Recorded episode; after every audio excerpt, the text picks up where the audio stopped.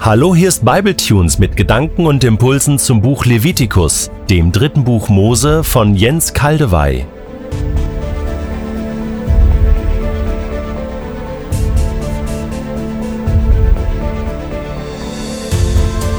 Ich lasse als Einführung in den Text von heute wieder Gordon Wenham sprechen. Im vorigen Abschnitt ging es um dauerhafte körperliche Behinderungen des Priesteramtes. Diese funktionsunfähigen Priester durften weiterhin priesterliche Speisen zu sich nehmen. In diesem Abschnitt wird jedoch festgelegt, unter welchen Umständen Priester weder bei den Opfern mitwirken noch priesterliche Speisen zu sich nehmen dürfen. Wenn sie unrein sind, sei es durch eine Hautkrankheit, durch Ausscheidungen oder durch den Kontakt mit toten Menschen oder Tieren, dürfen sie die priesterliche Speise nicht essen, weil sie heilig ist. Das Heilige und das Unreine müssen getrennt werden. Und ich lese nun in der Hoffnung für alle Levitikus 22, 1 bis 16. Der Herr sprach zu Mose, Sag Aaron und seinen Söhnen, sie sollen sorgfältig mit den Opfergaben der Israeliten umgehen, sonst entweihen sie meinen heiligen Namen. Ich bin der Herr. Für alle künftigen Generationen soll gelten, wenn ein Priester unrein ist, und trotzdem den mir geweihten Opfergaben der Israeliten nahe kommt, werde ich ihn aus meiner Gegenwart verbannen. Er hat sein Leben verwirkt. Ich bin der Herr. Kein Nachkomme Aarons, der an Aussatz oder Ausschluss leidet, darf seinen Anteil an den heiligen Opfergaben essen, bevor er wieder rein ist. Hat er etwas berührt, das durch einen Toten verunreinigt worden ist, hat er einen Samenerguss gehabt, ein unreines Kriechtier angefasst oder ein Menschen, der gerade unrein ist, dann gilt er selbst als unrein bis zum Abend. Er kann erst wieder von den heiligen Opfergaben essen, wenn er sich gewaschen hat. Erst nach Sonnenuntergang ist er wieder rein. Dann darf er seinen Anteil an den heiligen Opfergaben essen, denn sie sind sein Lebensunterhalt. Er soll aber kein Fleisch von verendeten oder gerissenen Tieren verzehren, denn dadurch wird er unrein. Ich bin der Herr. Die Priester müssen meine Weisung beachten, sonst laden sie Schuld auf sich und müssen sterben, weil sie heilige Dinge entweiht haben. Ich bin der Herr und habe sie zum Dienst für mich ausgesondert. Nur wer zur Familie des Priesters gehört, darf von den heiligen Opfergaben essen.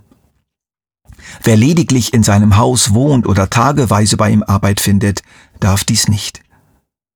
Ein Sklave aber, den ein Priester kauft, kann von den Gaben essen, ebenso jeder Sklave, der im Haus des Priesters geboren wurde. Heiratet die Tochter eines Priesters einen Mann, der nicht zu den Nachkommen Aarons gehört, darf sie nicht mehr von den heiligen Abgaben essen. Wenn sie aber als Witwe oder Geschiedene in das Haus ihres Vaters zurückkehrt und keine Kinder hat, darf sie von den Anteilen am Opfer essen, die ihr Vater erhält. Wer nicht zur Priesterfamilie gehört, darf auf keinen Fall davon essen. Wenn jemand versehentlich etwas vom Anteil eines Priesters isst, muss er ihm alles erstatten und noch ein Fünftel dazugeben. Die Priester dürfen die heiligen Abgaben für den Herrn nicht entweihen, die sie von den Israeliten empfangen. Wenn sie dem Volk erlauben, davon zu essen, würden sie zulassen, dass es große Schuld auf sich lädt. Ich bin der Herr, und die Opfergaben der Israeliten sind allein mir geweiht.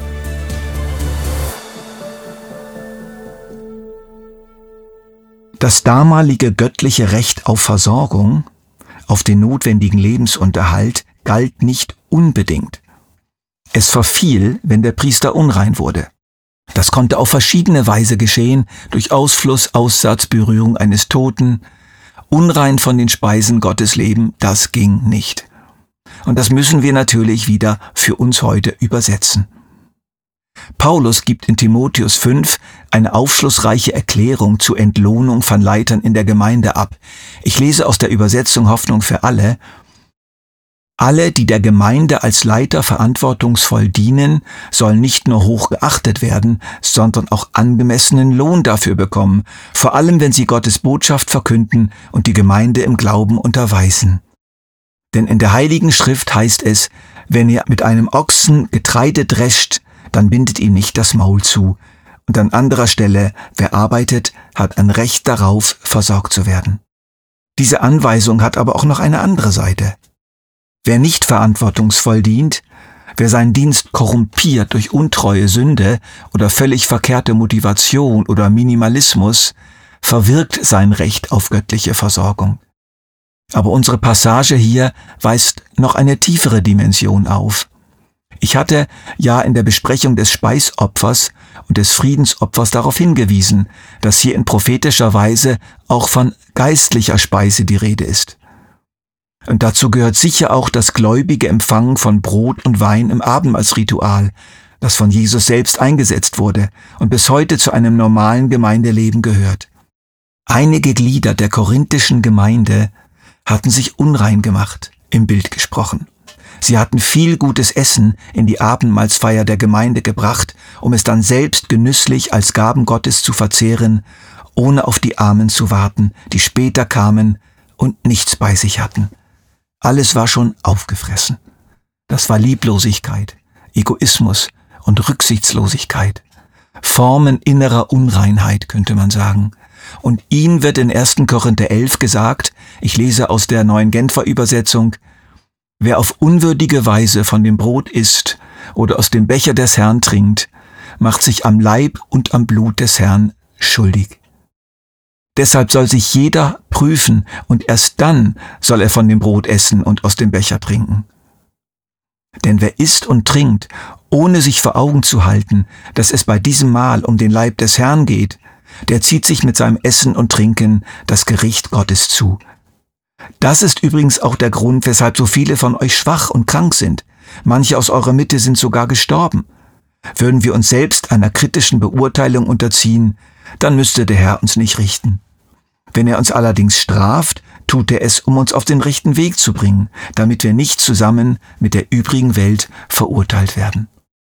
Ich erweitere diese Erklärung von Paulus auf die geistliche Nahrungsaufnahme überhaupt.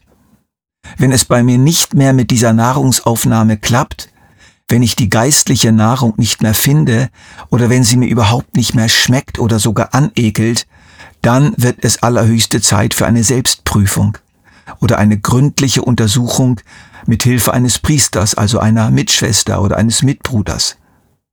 Bin ich irgendwo unrein geworden?